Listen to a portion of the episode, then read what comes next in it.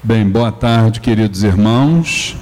Sejam todos bem-vindos ao Templo Estrela do Oriente, a casa da Cabocla Jurema da Praia.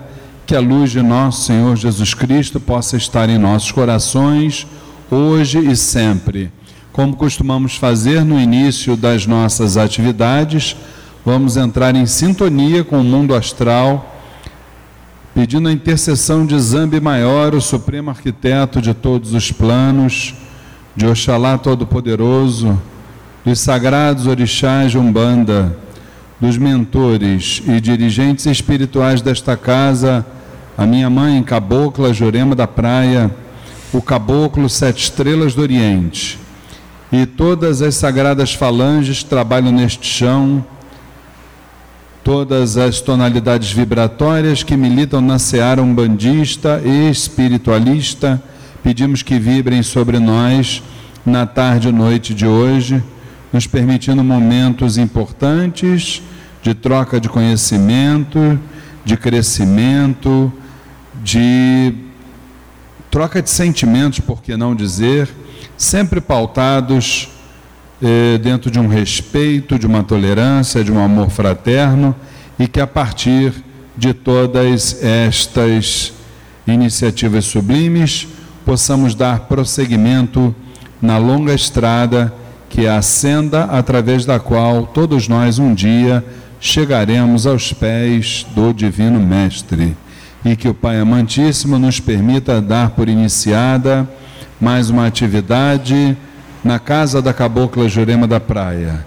Que o Pai permita que assim seja, graças a Deus, graças a Deus, graças a Deus. Bem, meus irmãos, então, mais uma vez, é, muito boa tarde a todos.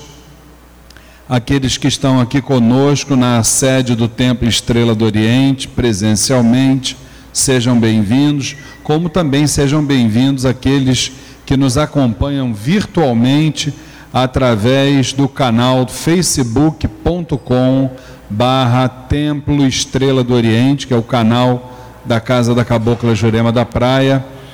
É muito importante a participação de todos.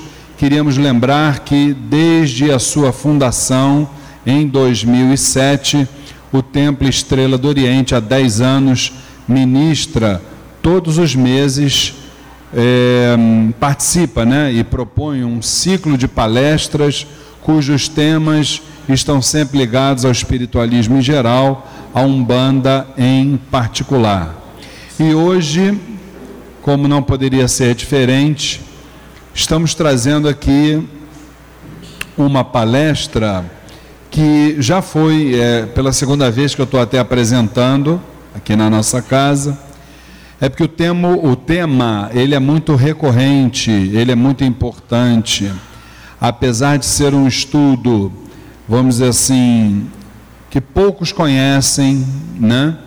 Ser um estudo, é, vamos assim dizer, pelo próprio nome, né? É um estudo hermético, fechado, né?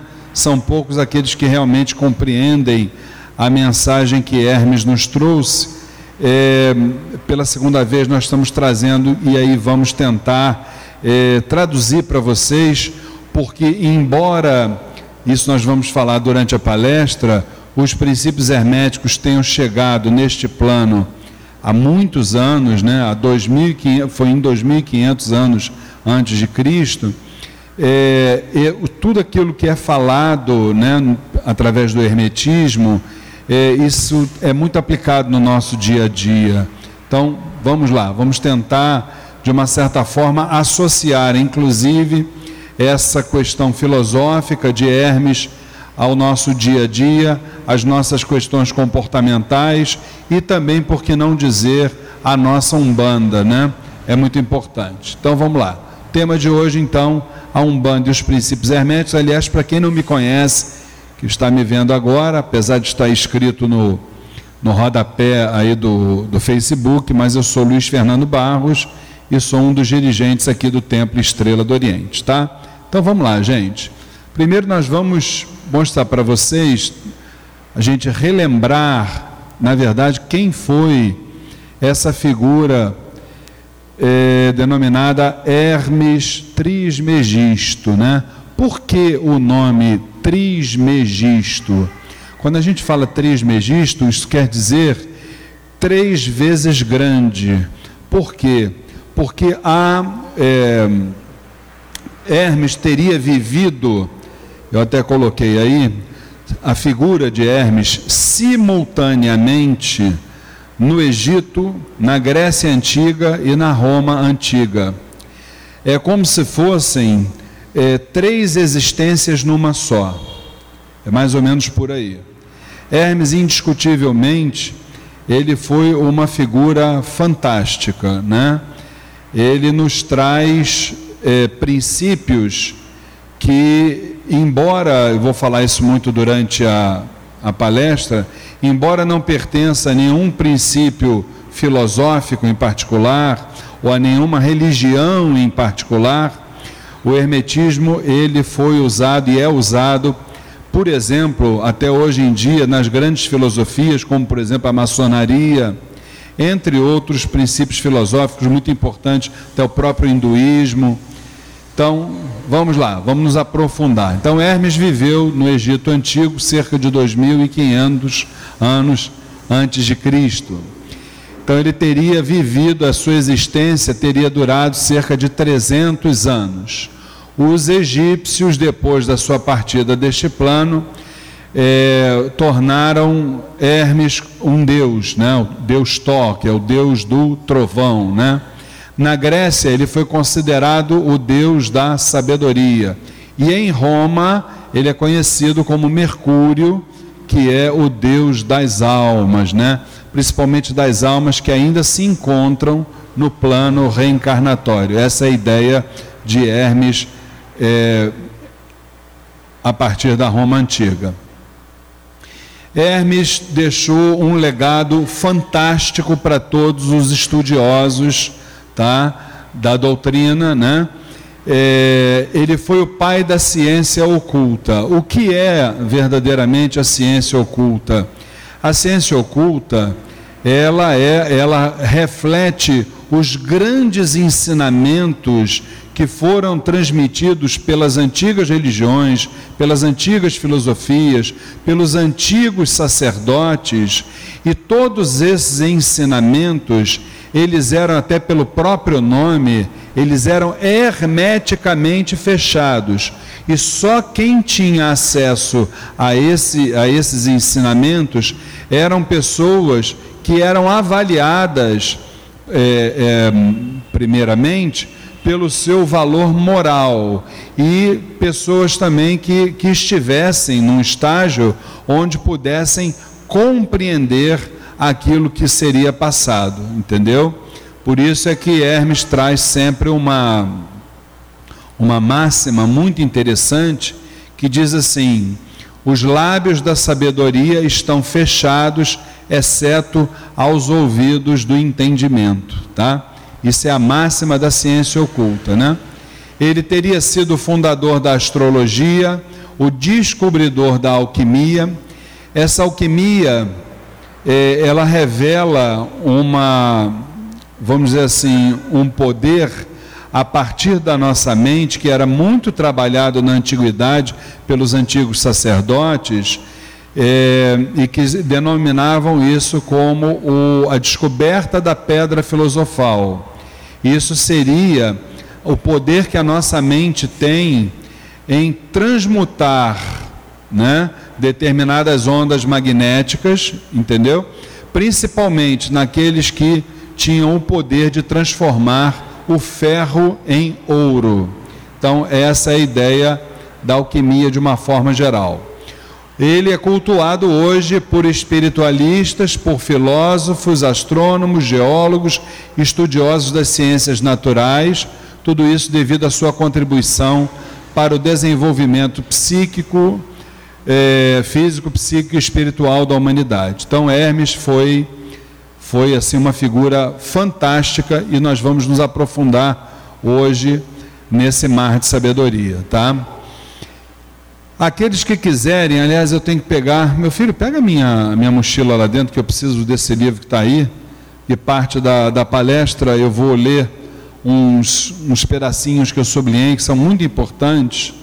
Aqueles que quiserem é, ter acesso e, e ler esse livro, eu recomendo. Aliás, nós já estamos indo no dia 6 de julho para a 18ª turma do curso Umbanda Sem Fronteiras, e aqui nós temos muitos ex-alunos e sabem o que eu vou dizer, que sempre que a gente começa o curso, se tem um livro que é um dos livros que a gente sempre orienta que as pessoas leiam, é esse aí, olha, O Caibalion, tá?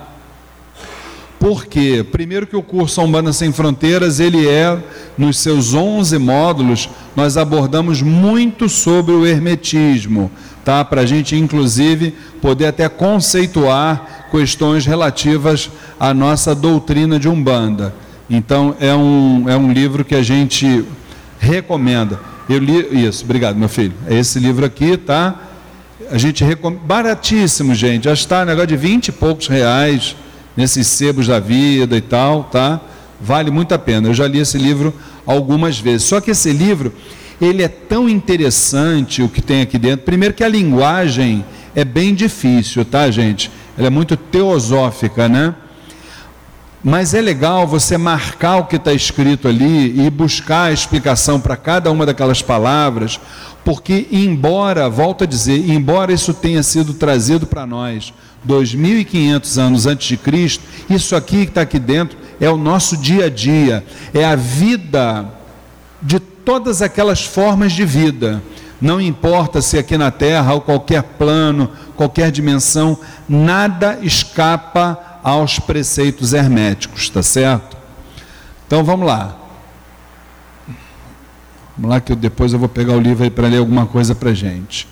Então, o livro Caibalion foi escrito, no, esse livro foi escrito no final do século XIX, imaginem, os preceitos herméticos 2500 anos antes de Cristo. E esse livro foi escrito no final do século XIX por três iniciados que registraram as sete leis do hermetismo. Não é um livro oriundo da era pré-cristã, como se supõe. Não, não é. Não é, já falei uma vez, vou falar algumas vezes essa obra, o Hermetismo, não está atrelado a qualquer tipo de religião ou filosofia. Porém, as religiões e as filosofias não conseguem é, fugir a, aos preceitos, às leis herméticas, tá? Vamos lá. Uma reflexão, gente. Se a história da humanidade fosse transmitida numa visão espiritualista, comparando-se o passado com os dias atuais, os estudantes obteriam uma melhor compreensão da causa dos problemas e situações vigentes. Eis o porquê de se entender com a devida profundidade os, obje os objetivos reunidos na obra O Caibalion.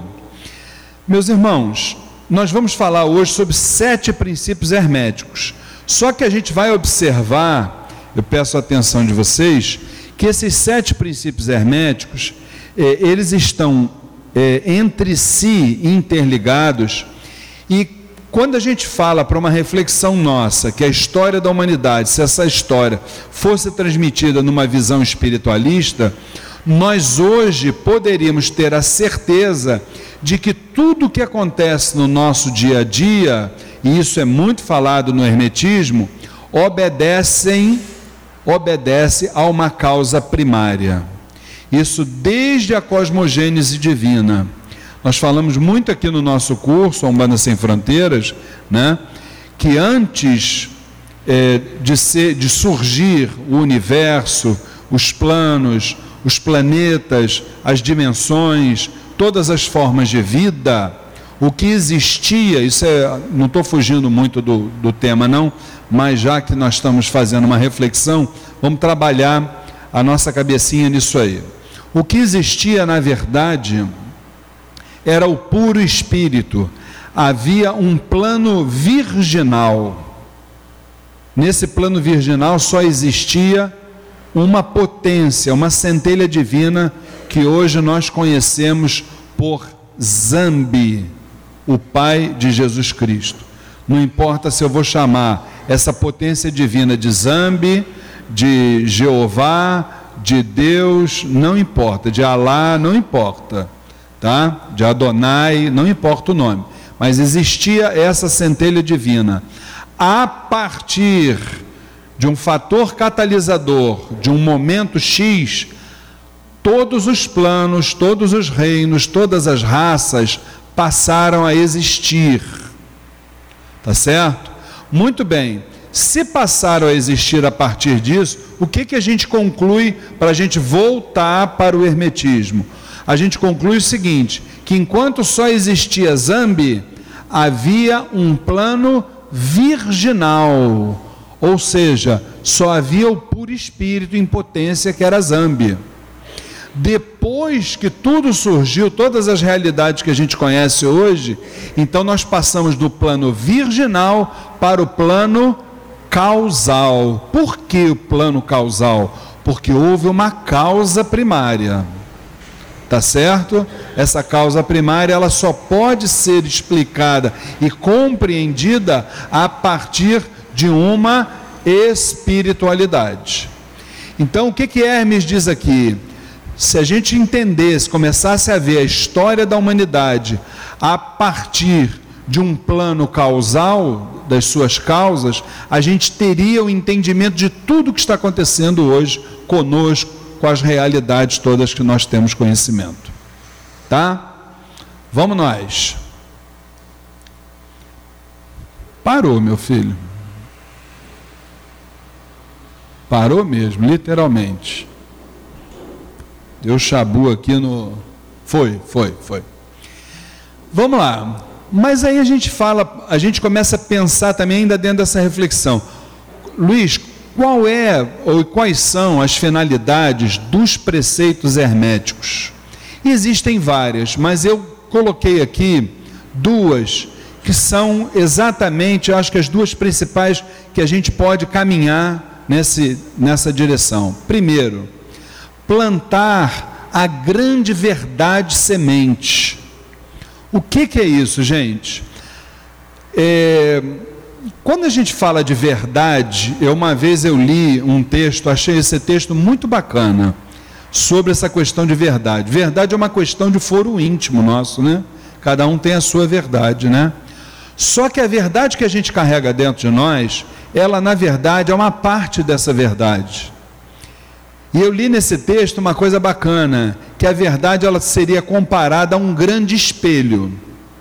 Esse espelho você joga ele no chão e ele se quebra, não é isso? E fica em vários pedaços, né? E esses pedaços do espelho passaram a ser o que? Pedaços da verdade principal. E a verdade principal, verdadeiramente falando, seria então o hermetismo. Porque é a partir do hermetismo que tudo se explica. Nada fica sem explicação a partir do momento que a gente consegue ler e entender uma obra como essa. É no... Precisa ser o nosso livro de cabeceira. A gente entender como é que a coisa funciona. Tá? Além de plantar em nós a verdade semente, Olha que coisa fantástica, gente. A finalidade dos preceitos herméticos é para provar para todos nós, ou para relembrar para todos nós, o domínio das forças mentais ao invés do domínio dos elementos materiais. Prestem atenção. Aí a gente já é obrigado, vamos começar já a partir de agora falar sobre o nosso dia a dia aqui dentro da Umbanda. O que, que a espiritualidade diz para nós, e a gente fala aqui nas palestras, nos nossos estudos, no curso, etc. Que é o que? Os elementos materiais têm data de validade. Tudo aquilo que você que você que é palpável, né? tudo aquilo que serve para, vamos dizer assim, vamos falar numa linguagem um pouco mais chula para a gente entender, tudo aquilo que serve para te tirar do problema, do efeito, apenas do efeito, que não ataca a causa, isso aí você considera como um elemento material. E no nosso caso aqui, o que, que a gente faz? Os nossos principais elementos são os, elementos, são os elementos contidos no magnetismo que vegetal, no magnetismo mineral, né? E no magnetismo animal. Mas tudo isso, volto a dizer, esses elementos materiais, eles têm uma função dentro do nosso trabalho espiritual. Tem, mas não é o principal. O principal e é a proposta do hermetismo é o que? É mostrar para nós que através do domínio da mente, um dia nós vamos abolir os elementos materiais. Nós não vamos ter mais necessidade. Por quê? Porque o próprio Hermes diz o que para nós? A mente é o todo. O universo é mental. O que, que a espiritualidade fala para a gente sobre isso? Que a mente é o local onde se trava diuturnamente uma batalha entre o bem e o mal. Na nossa mente. Está ali, é como se fosse um, um cabo de força, o bem puxando para o lado e o mal puxando para o outro. E você fica ali ó, com a tua cabecinha dando voltas. Por que você fica com a tua cabecinha dando voltas? Porque a gente ainda não tem o domínio das nossas forças mentais. Nós não temos. Em qualquer lugar, olha a reflexão, em que se achem os vestígios do Mestre, os ouvidos daquele que estiverem preparados para receberem os seus ensinamentos se abrirão. Isso é muito importante, tá, gente? Isso aqui é uma reflexão da própria ciência oculta. Só, vão, só vamos entender e aplicar só vamos entender e aplicar os princípios herméticos se os nossos ouvidos, que são os ouvidos do coração, os ouvidos da alma, estiverem preparados para ouvir, tá? Muito importante, os preceitos herméticos, tudo aquilo que a gente vê escrito assim, olha, hermético, quer dizer fechado. Qualquer filosofia, qualquer religião que você veja o nome ordem tal, tal, tal, tal, tal, isso remonta à antiguidade. Qualquer instituição, qualquer segmento religioso ou filosófico que você veja o nome ordem, aquilo ali é um conglomerado, é uma instituição, um grupo hermeticamente fechado. Para ser aceito ali, existem condições. Tá?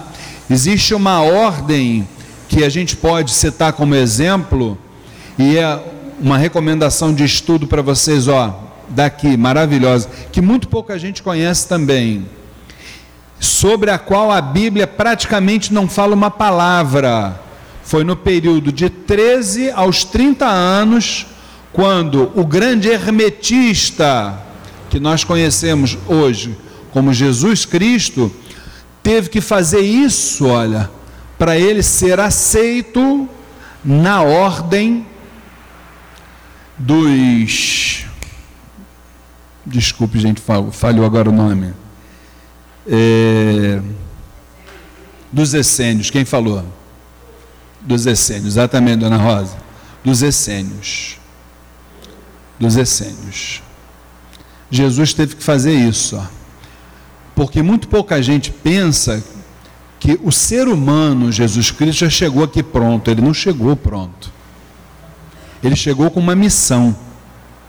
Só que, ele, só que ele teve que ser treinado, ele teve que ser preparado para essa missão. E quem teve esse privilégio foram os, os essênios.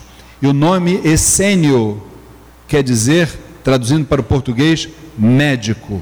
E os essênios eram médicos da alma. E não aceitavam qualquer um, hein? Volto a dizer, Jesus teve que ser aceito. Tá? Bom, então os preceitos herméticos estão espalhados neste planeta em todas as filosofias e religiões, mas olha aí, ó, mas não pertencem a nenhum segmento em particular. Isto acontece por causa das advertências feitas pelos antigos instrutores, com o fim de evitar que a doutrina secreta fosse cristalizada em um só credo. Você imagina o hermetismo com o valor que ele tem? se ele fosse cristalizado num só segmento religioso. Nossa Senhora, gente. E aparecer um pare de sofrer desse da vida aí, dizer: Olha isso aqui. Você é mole não. Naquela época, o, Herme, o Hermes já sabia que se isso parasse na mão de quem não devia, a coisa poderia caminhar para um, um caminho não satisfatório. Então, por isso, está em todas as religiões, todas as filosofias, todas as formas de vida estão diretamente ligadas ao hermetismo, mas não está cristalizado em credo algum. Isso é fantástico, é fundamental, tá? E ainda, os, os estudantes das religiões compreenderão facilmente a influência dos preceitos herméticos, como acabei de dizer, em qualquer religião ou filosofia, sejam elas antigas ou não, havendo sempre uma correspondência entre elas, apesar das aparências. Isso aqui já é o Hermes falando.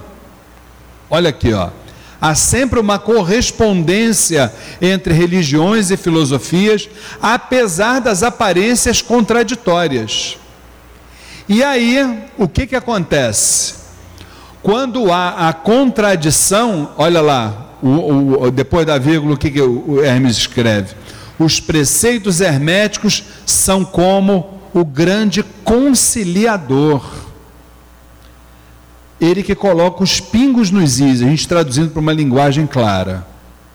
O hermetismo explica as coisas, mostra para a gente por que as coisas são necessárias que se aconteçam. E a gente vai se aprofundar em pontos assim, bem importantes para a gente entender. Desculpa que a garganta já está ressecada. Vamos lá, gente. Aí eu pergunto: se Hermes está prevenindo, se Hermes está prevenindo que o hermetismo não pertence a credo nenhum, por que, que o Luiz Fernando quis fazer uma analogia dos princípios herméticos com a Umbanda? Eu não acabei de. Eu não, ele não acabou de dizer que os princípios herméticos atuam como conciliadores? Conciliadores por quê? porque nos explicam exatamente questões que a gente não compreende. Como é que é essa relação entre Deus, por exemplo, né? Entre Deus e o diabo? O que, que é isso? Qual é essa, essa diferença aí entre uma figura e outra? Está no Hermetismo. Entre outras coisas, vamos lá. Vamos lá. Vamos falar sobre cada um dos princípios herméticos e trazer algumas, algumas considerações, gente. Primeiro, talvez seja, todos são importantes. Agora vejam que, embora sejam sete, quero relembrar a todos, eles estão entre si interligados um ao outro, tá? Primeiro, o princípio de mentalismo. O que, que diz o princípio de mentalismo? O todo vamos, vamos entender o que, que é o todo, quando Hermes fala o todo. Alguém sabe dizer o que, que é o todo? Quem é que ele está querendo se referir quando fala o todo? Universo. Tá? O todo é mente. O universo é mental. Eu, eu já acrescentaria, inclusive, dizendo até um pouco mais. Boa tarde, mãe. Eu acrescentaria dizendo até um pouco mais. O todo é mente, o universo é mental? Sim. Por que, que ele é mental? Porque, primeiro, nós estamos todos, todo o universo, não só aqui no planeta Terra, todos nós estamos interligados energeticamente. Vamos, fazer, vamos dar um exemplo que a gente pode exatamente ilustrar isso. Como se fosse uma Teia, como é que é a teia de aranha? Ela não está com os pontinhos todos interligados? O que eu estou pensando aqui pode com certeza de alguma forma refletir no rapaz aqui, na moça lá atrás, etc. Vocês querem ver um grande exemplo sobre isso? O que, que aconteceu com o nosso planeta, vibracionalmente falando, quando houve em 2001 a queda das Torres Gêmeas. Gente, foi um bloqueio energético, sabe, uma vibração horrorosa, baixa, densa. Você está entendendo? Eu me lembro que naquele dia nós tínhamos uma sessão lá na casa onde eu me iniciei. Gente, o nosso pai espiritual, para dar a sessão naquele dia, ele teve que fazer isso, ó. Parecia um carro enguiçado no meio da rua que ele tinha que saltar para empurrar. Só pegou no tranco. Isso é o que? É o universo que é mental. Houve lá o, o ataque lá e etc. Aquilo sendo propagado através das emissoras de rádio, TV e, e jornais, etc. e tal, né? O mundo escandalizado com aquilo ali. A gente não pensava em outra coisa na vida a não ser naquela tragédia. E a partir dali, aquele campo magnético bloqueado, aquela coisa horrorosa. Então, quer dizer, para você desbloquear aquilo ali, é uma coisa terrível, gente. Por exemplo, é, no, nos nossos dias de hoje, o que, que a espiritualidade diz? Cada, vez, cada dia que passa, é, vem muitos irmãos, até filhos de santo mesmo, dizer para nós: Pai, eu estou cada vez mais com dificuldade de dormir à noite. E eu sinto entidades falando comigo, a espiritualidade falando comigo, eu acordo três horas da manhã, não durmo mais. Por que, que essas coisas hoje em dia acontecem? Eu nunca fui disso. Eu sempre tive, sempre dormi bem à noite e tal. Então, a espiritualidade nos diz exatamente o que acontece. São duas questões importantes que eles abordam, ainda dentro dessa linha de pensamento que eu acabei de falar para vocês. Primeiro, da nossa parte, né? Nós estamos assim cada vez mais excessivamente materialistas. Estamos sendo influenciados assim diuturnamente por esse mundo é, é, é, cheio de notícias horrorosas. Só nos só chegam para nós notícias horrorosas primeiro lugar, né? principalmente aqui no nosso país nesse momento. É, então nós estamos excessivamente materialistas. Então eles só têm a condição de chegar perto do nosso mental, do nosso coração, do nosso espírito à noite, quando a gente está dormindo. Conversar conosco à noite. E outra coisa também que eles falam, a energia no planeta Terra está uma coisa catastrófica por causa das nossas formas de pensamento. Então, o momento que essa energia não está tão densa assim, que está um pouco mais, vamos botar entre aspas aí, um pouco mais, sei lá, rarefeita, sei lá qual é o nome que eu vou dizer, né? Um pouco mais purificada, talvez, é na madrugada, em determinados hemisférios, né? Mas no hemisfério norte ou no hemisfério sul, de acordo com o que eles queiram atingir. Então, de madrugada, quando a gente está dormindo ali. Então, isso é prova do que Hermes já nos diz aqui desde 2500 anos antes de Cristo. O universo é mental. Tudo funciona à base da mente. Olha lá, vamos lá, cada um dos tópicos. Tudo é mente. Tudo é mente. Tá? E o que eles nos dizem também é o seguinte: a espiritualidade, que essa questão da mente ela é tão importante no nosso dia a dia, que tudo aquilo que a nossa, se a nossa mente não tiver muito bem, relembrar, né, que nós somos um composto de três realidades, né? Espírito, corpo e mente, né? E se essa mente não estiver muito bem, o que que acontece? O organismo absorve como doença. O que a mente não resolver, o organismo vai absorver como doença, não é hoje, é amanhã, não é amanhã, é depois. Tá? Então tudo é mente. E a partir desse tudo ser mente, o subconsciente capta as mensagens que lhe enviamos. Numa, numa abordagem assim bem, bem fácil da gente entender, é como se na nossa mente nós tivéssemos é, duas realidades, uma mente consciente e uma mente inconsciente. Essa mente consciente, a gente trabalhando as nossas realidades do dia a dia. O que é certo, o que é errado, o que é bom, o que não é, e por aí vai. E o produto dessa mente consciente depois vai sendo arquivado no subconsciente nosso. Tá? E a partir disso, se tem uma questão que é tão importante quanto a mente, quanto a mente, e que já passou pela mente antes da gente utilizar, é a questão da palavra. É a palavra que gera essas formas de pensamento. É tudo que a gente fala. Por isso é que quando a gente escuta aquele ditado, a gente tem que, antes de falar, a gente tem que pensar. Mas tem que pensar muito.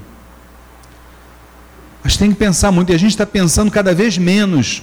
Primeiro a gente está falando, para depois a gente pensar no que a gente falou. Não é isso? Tá? A alquimia mental altera os nossos comportamentos. Isso aí tem a menor dúvida, gente. Não tem a menor dúvida. O nosso comportamento ele está diretamente atrelado às questões da mente. E aí vem o nosso maior desafio.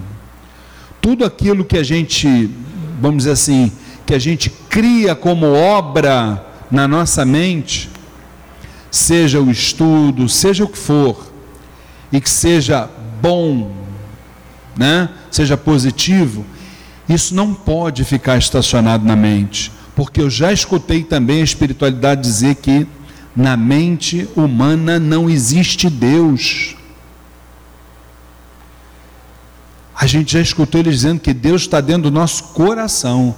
Só que aí vem o desafio. Para isso sair da mente e vir para o coração, aí é que muitas vezes transcende as encarnações. Entendeu, gente? Vamos lá, vamos continuar aqui para a gente poder continuar desenvolvendo esse, esse. Fernando, eu tô com esse. Foi. E aí a gente traz algumas questões ligadas à mente, né? é, sobre esse princípio de mentalismo, aí a gente já trazendo aqui para dentro do nosso feijão com arroz da Umbanda, né, gente? A mente nos ajuda a subir na vibração, né? O que, é o subir na vibração? É o momento sublime para a gente, quando a gente está querendo buscar a sintonia com a parte espiritual para os nossos trabalhos. É a mente, é a mente que busca o nosso ponto de fixação a partir das meditações que a gente propõe aos nossos alunos, aos nossos médios, nossos filhos no santo, né? No momento que a gente corre é, como aparelho, nós aqui somos obrigados muitas vezes a, a tentar decifrar o que, que um irmão, uma irmã está trazendo para nós em termos de problema, de orientação, e a nossa mente é que tem que ir longe e buscar exatamente uma palavra, uma ajuda para essa pessoa, né? É, principalmente também a mente, isso para todos nós, né? nas materializações, quando somos obrigados a fazer, no, no, transporte, né? Relembrando que o transporte, a gente fala isso muito no curso a Umbanda Sem Fronteiras, né? Você tem o transporte voluntário, quando você se predispõe a isso, tem o transporte involuntário, quando a gente está dormindo à noite e o nosso espírito é conduzido para determinadas áreas, para determinadas zonas, para ajudar. Tudo isso é a nossa mente que vai trabalhando, entendeu? Então, é, uma vez eu escutei uma entidade dizer, eu coloquei isso no, aqui no slide, né? dizendo que a mente ela é mais eficaz do que um imã arriado. E eu não tenho a menor dúvida disso, entendeu? Então, às vezes as pessoas se preocupam, ah, porque fizeram isso para mim, fizeram aquilo. Não é, é a mente. E nós precisamos entender que através da nossa mente, nós vamos inaugurar, vejam bem, as nossas ligações energéticas. Só que ligações energéticas, em tese, não é o problema. O problema é quando essa ligação energética ela sai do natural para o antinatural. Vocês estão entendendo como é a coisa? Então aí é quando eu digo, e a espiritualidade diz que ela é, a mente é mais eficaz do que um imã arriado. Eu estou falando aqui na página 17, número 2, vamos ver o que, que Hermes fala sobre isso.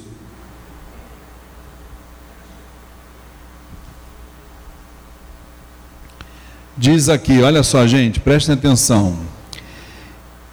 Estes preceitos constituíam realmente os princípios básicos da arte da alquimia hermética, que, contrariamente ao que geralmente se crê, baseia-se no domínio das forças mentais, em vez do domínio dos elementos materiais. Na transmutação das vibrações mentais em outras, em vez é, de na mudança de uma espécie de metal em outra. As lendas, da, as lendas da pedra filosofal, que transformava qualquer metal em ouro, eram alegorias da filosofia hermética perfeitamente entendidas todos os estudantes do verdadeiro hermetismo. Vamos traduzir isso aqui, porque a linguagem desse livro é bem complicada. Como eu falei no início da palestra, a descoberta da pedra filosofal, ela é, desde a antiguidade, ela é representada na mudança do, da nossa, da, do nosso padrão energético através da mente, transformando o ferro em ouro. Isso não é que você vá transformar, você tem a necessidade hoje em dia de buscar esse trabalho de transformar o ferro em ouro.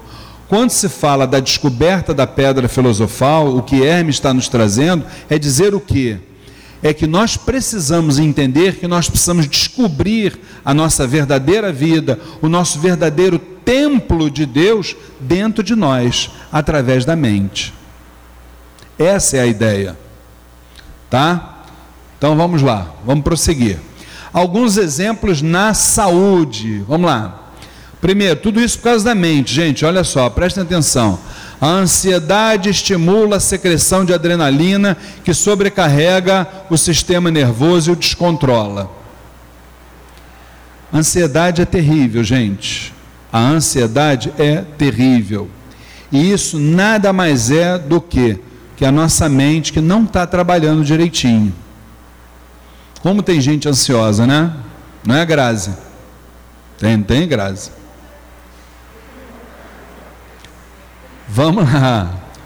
O pessimismo perturba o aparelho digestivo e produz distúrbios gerais. O pessimismo é terrível, gente. O pessimismo é terrível. Ele produz uma onda energética na gente e faz bloquear todo o nosso sistema vibratório. Tá?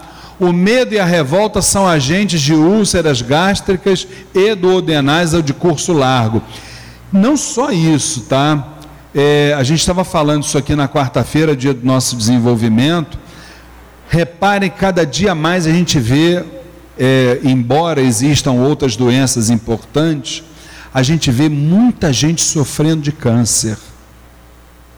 Existe uma estatística de que o número de casos de câncer está aumentando assim é, é, em larga escala. E o câncer, ele é diretamente o sinal de que a jornada daquela pessoa ali não, não foi de acordo com o que determina a espiritualidade para nós. Entendeu? Então, a gente precisa ter muita, muita, muita atenção. Da mesma forma, a tranquilidade, o otimismo e a coragem são estimulantes que trabalham pela harmonia emocional e orgânica, produzindo salutares efeitos na vida. Então, nesse caso do mentalismo, o homem se torna o que pensa, portanto, o que quer. Então, tudo aquilo que a gente está vivendo, seja no nosso orgânico, seja no espiritual, é exatamente aquilo que a gente pensa. É a forma, é a postura que a gente adota em relação às realidades nossas do dia a dia. Tá bom, gente? Segundo princípio é o de correspondência. O que está em cima é como o que está embaixo. Esse princípio, ele é, a linguagem dele é bastante difícil, mas a gente precisa entender o que, que Hermes está dizendo. Olha só tudo no universo emana da mesma fonte. Vamos parar por aí. Qual foi a explicação que eu acabei de dar para vocês sobre a cosmogênese divina? Tudo começou aonde? Lá atrás, na luz material de Zambi. Tudo começou lá. Se tudo começou lá, está corretíssimo o que ele está dizendo aqui. Tudo no universo emana da mesma fonte, das mesmas leis, dos mesmos princípios e características que se aplicam a cada ser ou combinações de seres em atividades. Então, o que, que ele está querendo dizer aqui?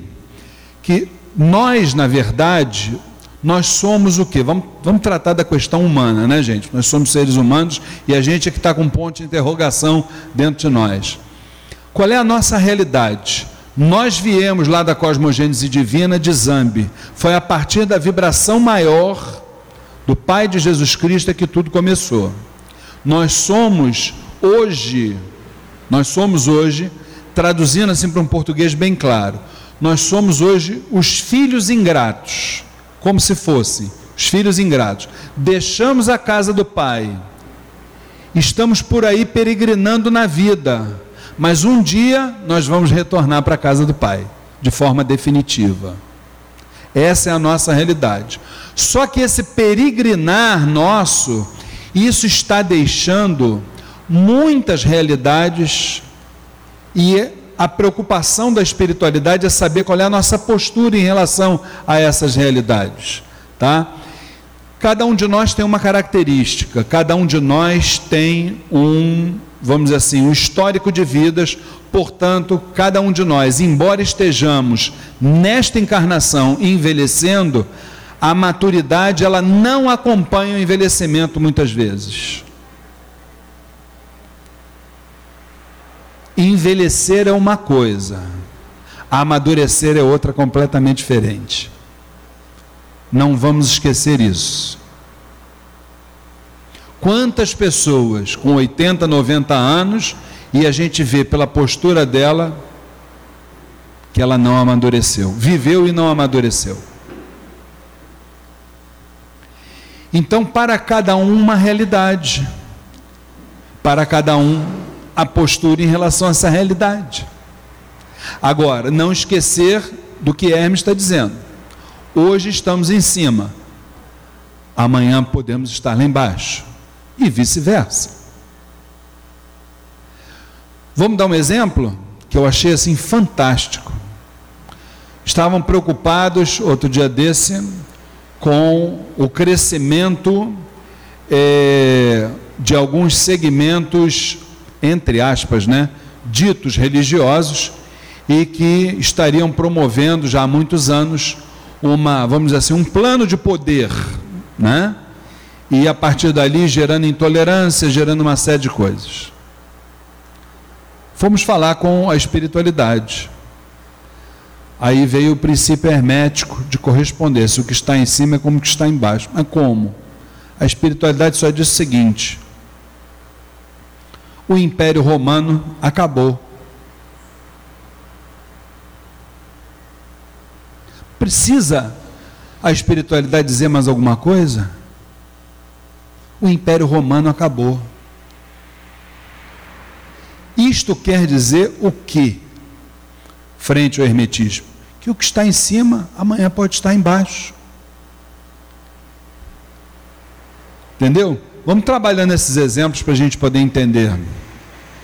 Agora, queria tanto que isso aqui funcionasse sempre, gente. Tanto, tanto, tanto. Mas vamos lá. Cada vez que a gente tem que parar para depois voltar no pensamento, não é mole, não, mas vamos lá. Ele é meu amigo. E não banda. Vamos trazer aqui para dentro do terreiro? Cada combinação, olha só, cada combinação Olha o que, que o Hermetismo está dizendo. Manifesta seus fenômenos no seu próprio plano, sendo de aplicação e manifestação universal, nos diversos planos do universo material, mental e espiritual. É uma lei universal. O que, que eu posso comparar? Me ajudem aí, gente. O que, que vocês acham que eu posso comparar aí, aqui dentro de um terreiro de Umbanda, quando fala que cada combinação manifesta seus fenômenos no seu próprio plano. Mas ele não está fechando essa combinação vibra vibracional dentro do seu próprio plano, não. Ele está dizendo o quê?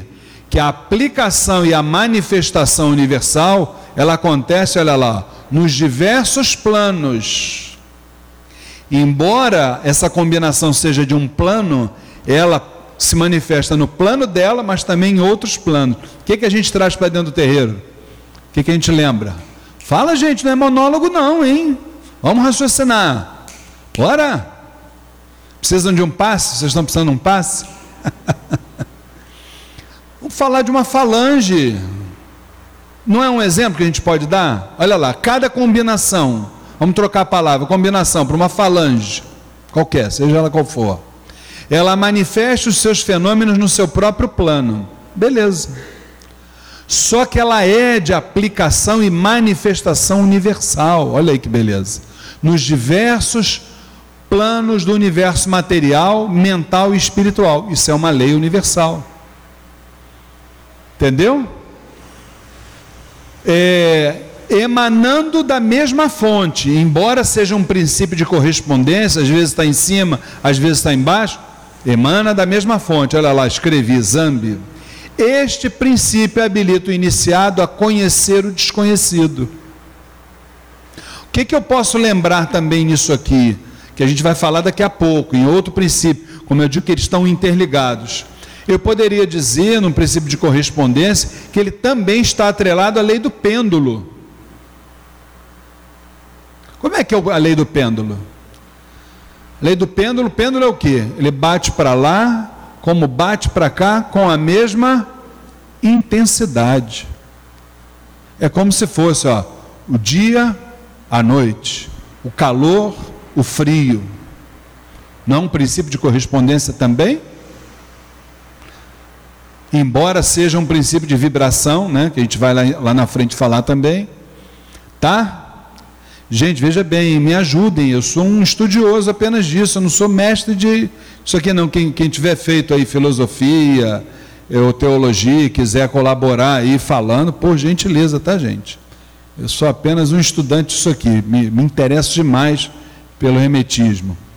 Terceiro, gente, esse aqui já é bem rico em, em exemplos, né? Abraão, acende, acende essa luz aí para mim, que eu não gosto de escuridão, não, irmão. Gosto de, de. Isso. Isso. Vai. Isso. Beleza, obrigado. Gente, terceiro princípio hermético. O de vibração. Nada está parado. Olha aí, ó. Tudo se move, tudo vibra. Nós estamos vendo aqui essa coluna. Isso aqui é energia pura. Te pensa olhando está parada Vibração. Vibra também aí no nosso caso, ó, vibra o nosso merecimento, vibra a nossa positividade, vibra o nosso pensamento. Vamos ver? Este princípio encerra a verdade de que tudo está em movimento. Gente, o que eu escuto do pessoal dizer, olha como é que a gente precisa estar tá lendo, estudando, aprendendo, e principalmente o hermetismo, a gente precisa estar sempre com ele, é, é, vamos dizer assim, revalidando esses ensinamentos na nossa mente. Toda hora eu escuto alguém chegar aqui dentro do terreiro e dizer assim: minha vida está parada. Será que a nossa vida está parada? Gente, isso não tem condições de acontecer, de nada disso acontecer. Não pode. Se a gente não sabe para onde que a nossa jornada vai caminhar, é uma outra situação. Pode dizer que a nossa vida está parada? Não. Né? Nada está parado. E isto é um fato, olha lá, que a ciência moderna observa e que a, cada nova descoberta científica tende a se confirmar. Aqui no, no Templo Estrela do Oriente, embora eu não seja não seja da área, minha área seja outra, é, não foi, acho que foi umas duas ou três vezes já, nós trouxemos aqui um professor de, de física para ele associar exatamente, principalmente a física quântica, né, que é aquela que está mais próxima à espiritualidade, para mostrar para a gente que o que a gente faz aqui dentro do terreiro não é tabu nem crendice. Tá? Aquele que compreende o princípio de vibração alcançou o cetro do poder. Então, gente, a vibração, principalmente na Umbanda, né, ela é manifestada de tantas formas, né? E se existe uma forma, por exemplo, que eu adore, que talvez seja uma das formas que mais produz vibração, é quando se fala em musicalidade. Não é, dona Mônica? né? Né, Marcão? Falou de musicalidade, né? É a vibração pura, né? Vamos lá, o valor da vibração. Desde o todo, olha lá, mais uma vez voltamos lá em Zambi, ó, que é o puro espírito, até a forma mais grosseira da matéria. Gente, quem acertar isso vai ganhar um pirulito, hein? Quem é que, quem é que vocês acham que é considerada a forma mais grosseira da matéria? Teu pirulito já está guardado lá na cantina, Vitor. Não tem jeito, cara. Não tem jeito. Tem jeito. Pior que o que a gente conhece de ser humano em cima do pedestal, não é brincadeira não, hein?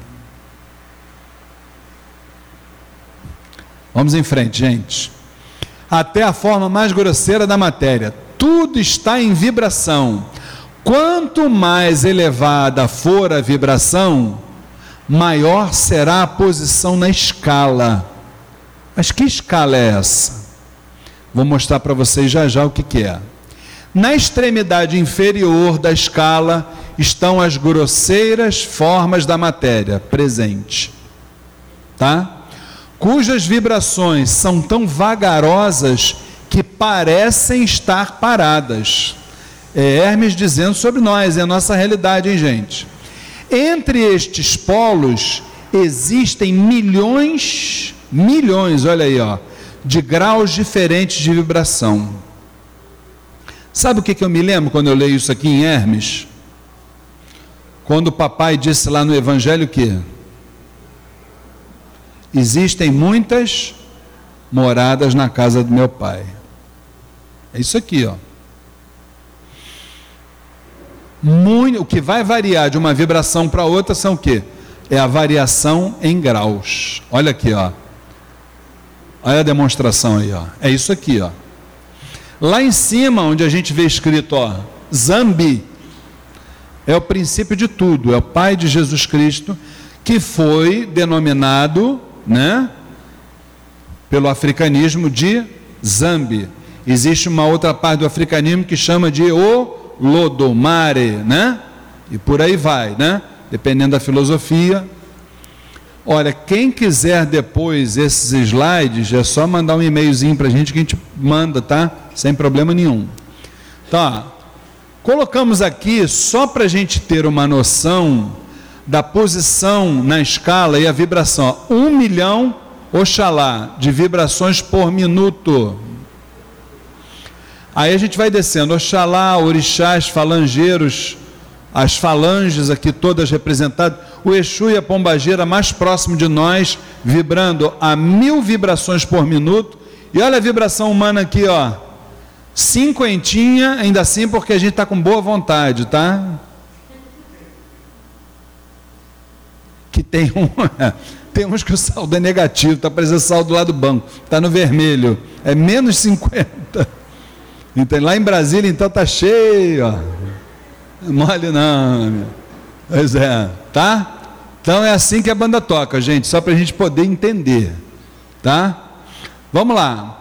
Mas aí tem uns paradoxos.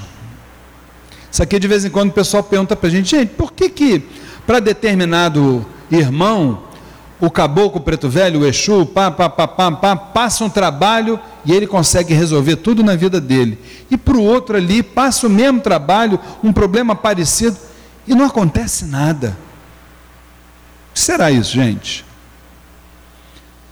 Qual será a diferença, já que estamos falando de vibrações, qual será a diferença de vibrações entre um e outro? É não é? Olha aqui, ó. Um tá assim, ó. Pode dizer, olha, minha mãe morreu. Ele continua assim, ó, rindo, ó. Entendeu como negócio? Teu cachorro foi atropelado, ele continua rindo. Ó. O outro, você pode dizer assim, ó, ganhou na Mega Sena, ele continua daquele jeito ali. É, ganhei na Mega Sena, mas e se eu for assaltado logo ali? Tá entendendo? O cara é o próprio poço da negatividade. Isso é da pessoa. Porra, e para mudar isso, gente, Jesus amado. Um trabalho fluiu de maneira surpreendente toda a situação aflitiva se transformou em positividade e êxito. O outro não obteve o resultado esperado. As vibrações nos planos mentais e espirituais variam de matéria para matéria, de indivíduo para de indivíduo, de acordo com o que se denomina. Tá certo assim? Vamos que vamos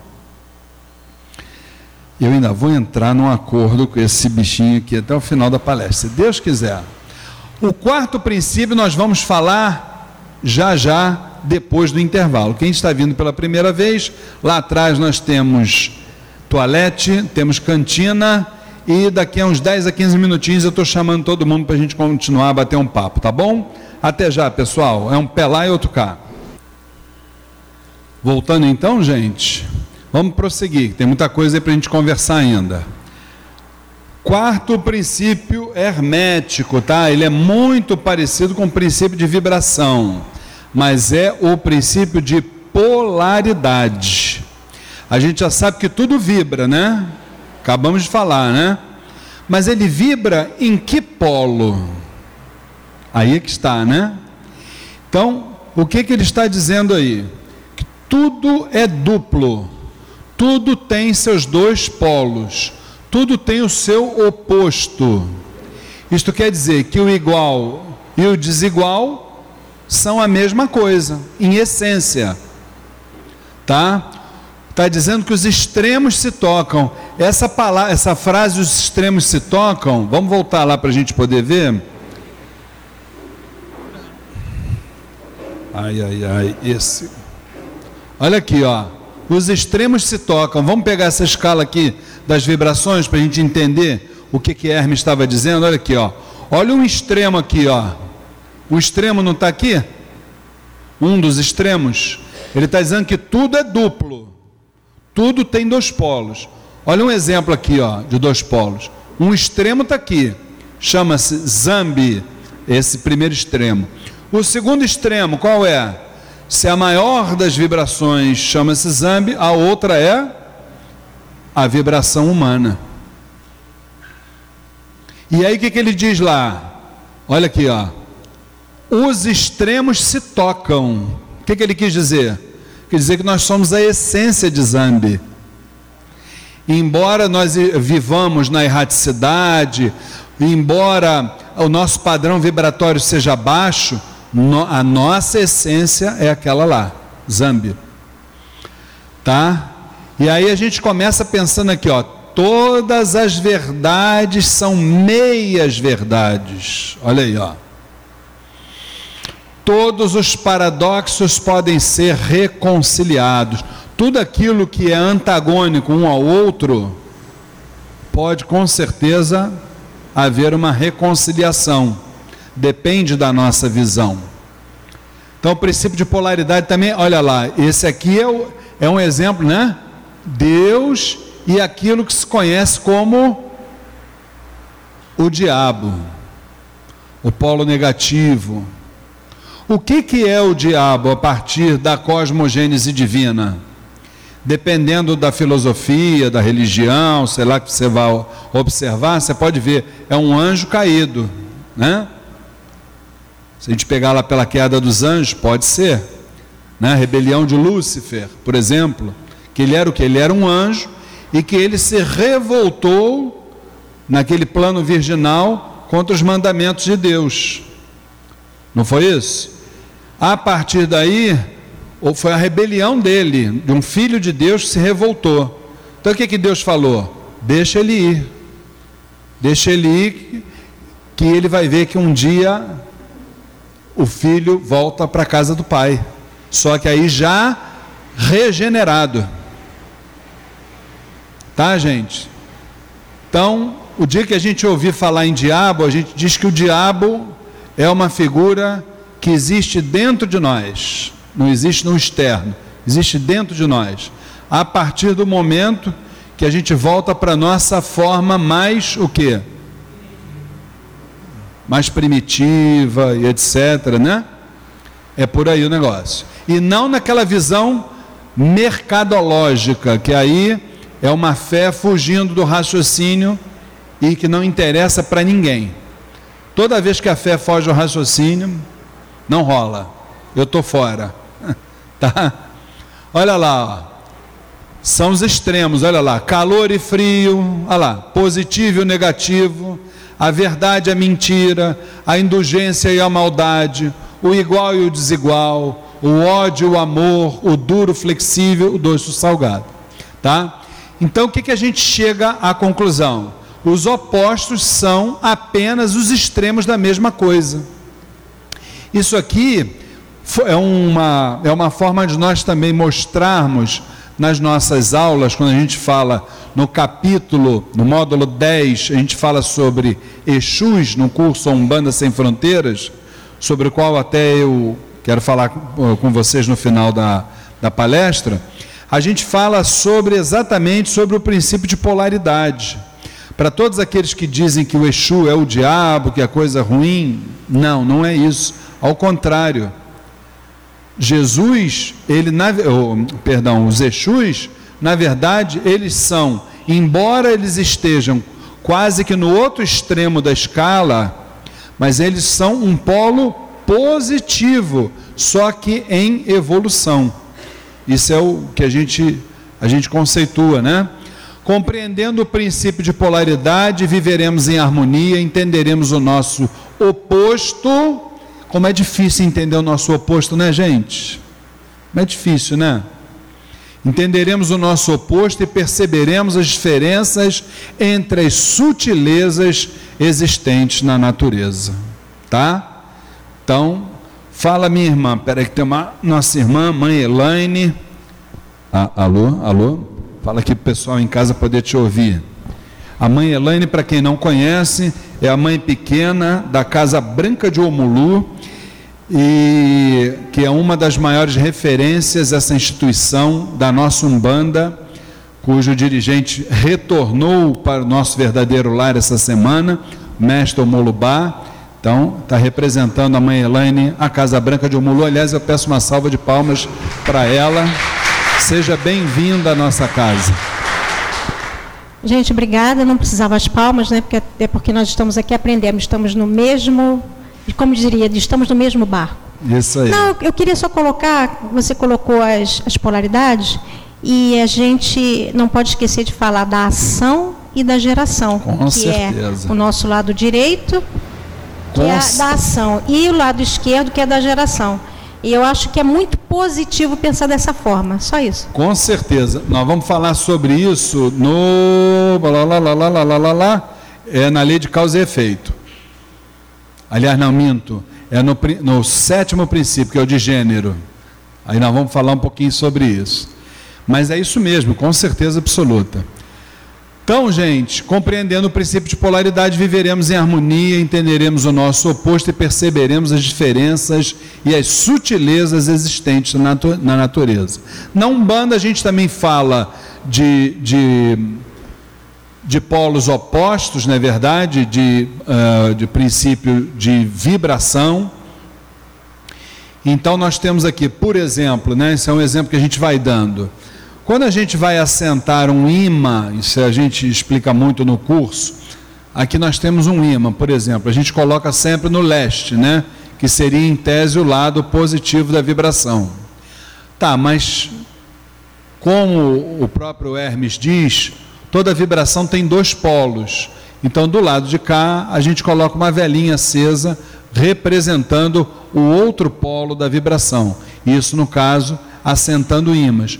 Nos pontos riscados, a mesma coisa, né? A gente observa sempre dois polos, tá? Então, para vocês verem a correspondência do hermetismo na nossa Umbanda querida.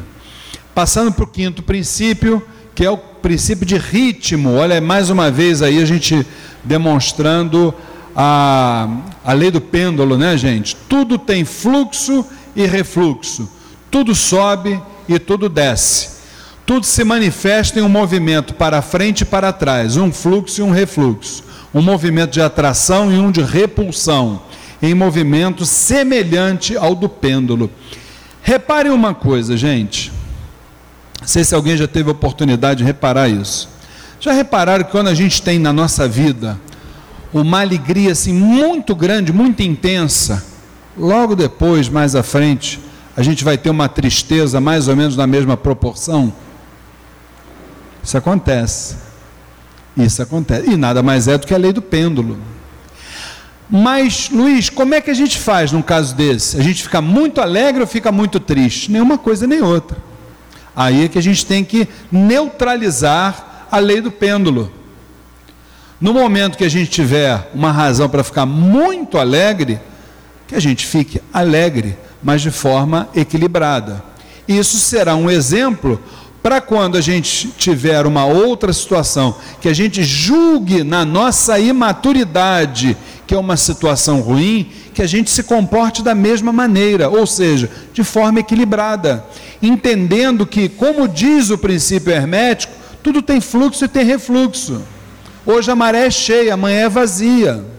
O que, que a espiritualidade está cansada de dizer para nós aqui, gente? Cuidado, depois da noite vem o dia. Só que depois do dia volta a noite novamente. Entendeu como é a coisa?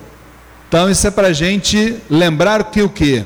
O médium deve reconhecer este princípio, mas não se deve deixar abater. Tá? Abatimento não leva ninguém a nada, nada mesmo. Ó oh, Jesus de Nazaré, me ajuda com esse controle aqui, que não é mole não. Eu não vou deixar esse controle na tua mão não, no mês que vem não, viu? Senão você vai, vai precisar de uma psicoterapeuta, viu? É mole? Importante. Esta lei é manifestada na criação e destruição dos mundos. Olha aí, gente. Na elevação e na queda das nações. Hã? Em todas as formas de vida e finalmente nos estados mentais do homem. Lembre-se sempre que existe uma ação e uma reação, uma marcha e uma retirada, uma subida e uma descida. Que, que ele está querendo dizer com isso aí no nosso dia a dia, gente? A gente precisa entender uma coisa. Em primeiro lugar, qualquer ação que a gente tome na nossa vida é como se a gente estivesse andando numa praia. A gente não consegue pisar sem que a areia da praia mova-se uma série de grãos. Da mesma forma, se você está se você tá feliz, está se sentindo feliz, as pessoas que estão te cercando, é, elas também vão ser contagiadas por você. Então, o que o Hermetismo está dizendo é o seguinte: que a tua ação vai gerar uma reação na mesma proporção.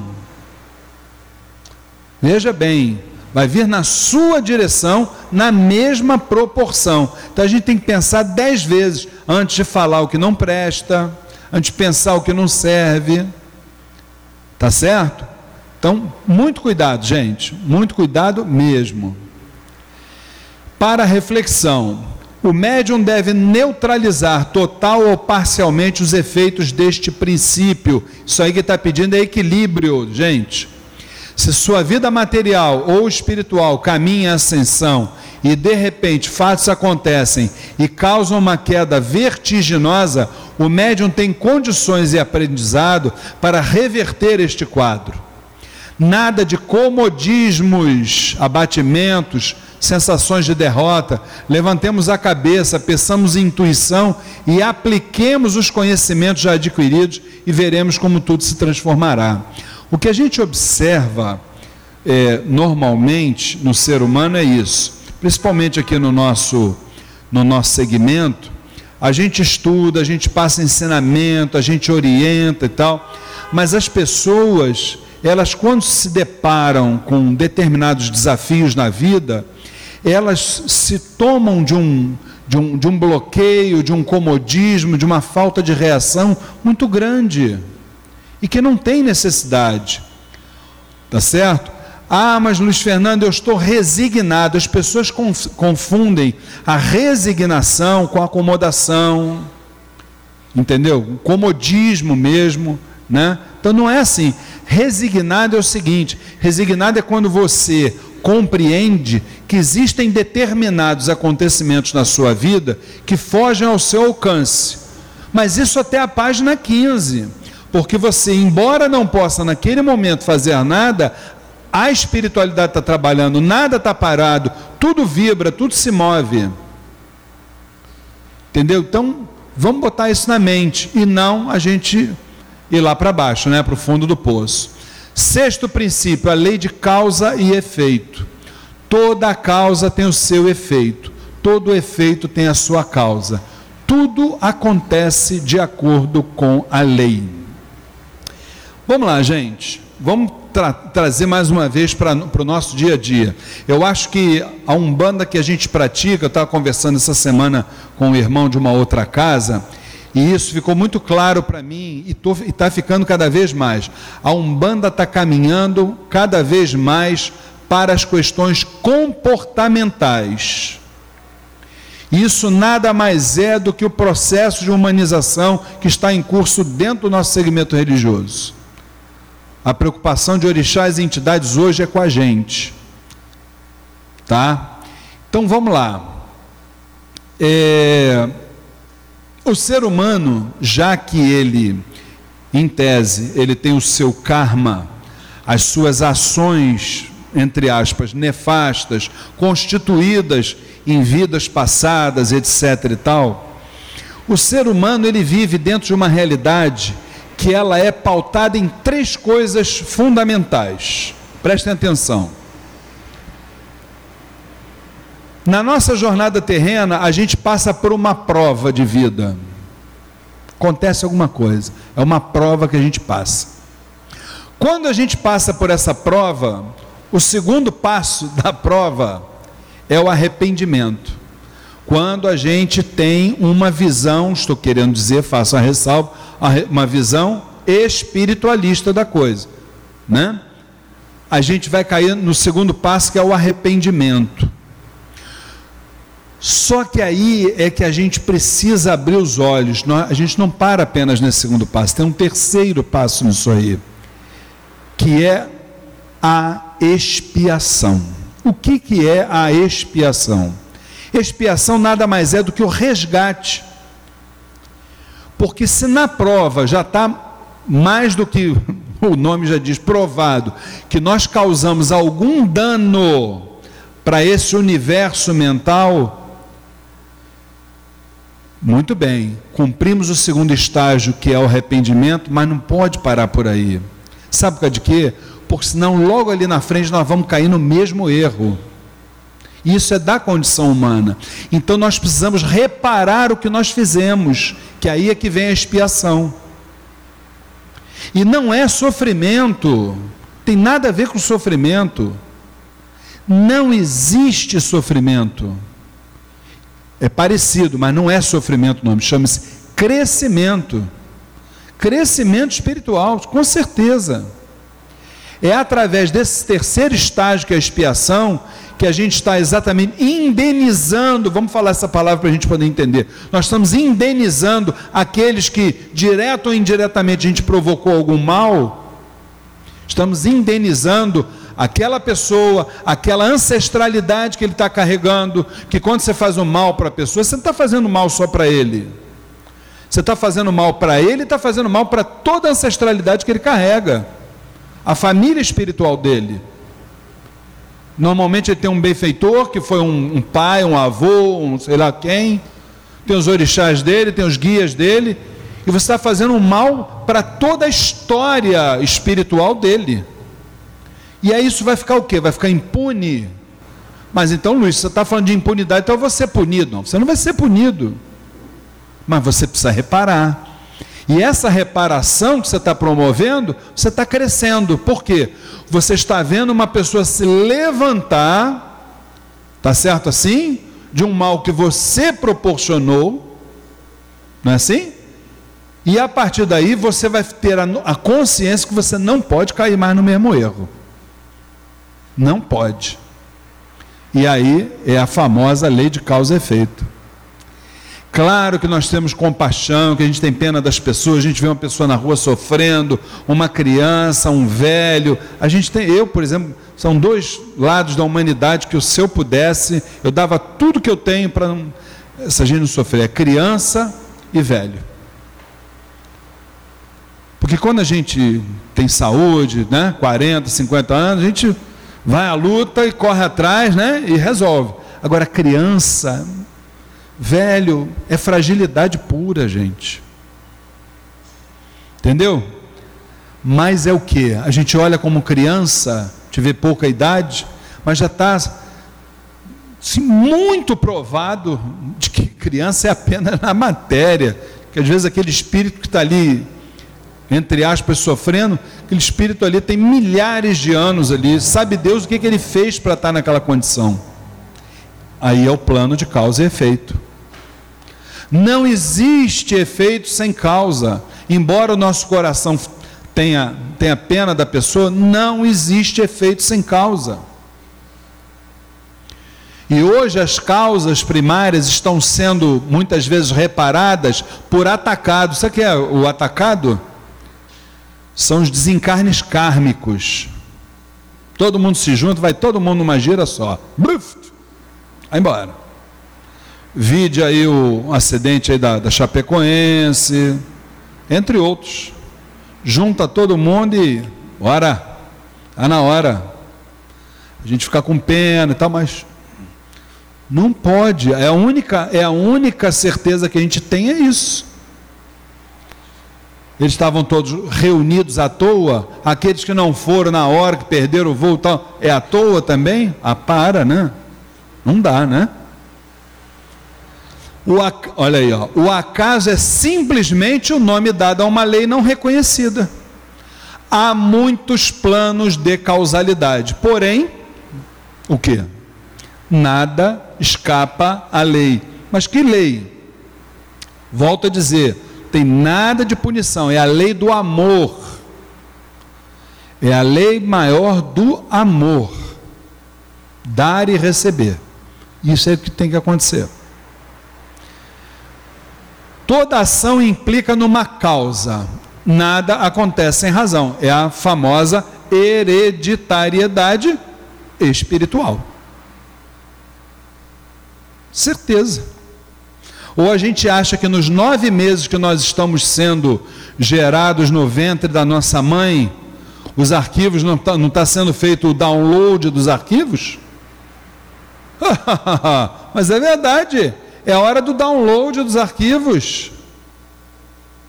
Vai baixando tudo lá direitinho, né? Ser embrionário, vai download, depois é só. Os Exus e Pombageiros entregam na mão do papai e mamãe e dizem assim: toma que o filho é teu. Segura essa pemba aí, meu filho. Tá chegando o Lucas aí, Fernando. Entendeu? Meu filho vai ser pai agora. Né? Os Existem vários planos de causa e efeito. E não se esqueçam, gente, o plano principal da causa começou lá na cosmogênese divina. Era o plano virginal e que passou a ser o plano causal. A partir dali tudo começou. Os planos superiores dominam os planos inferiores. O que, que Hermes está dizendo com isso? Eu botei lá entre parênteses.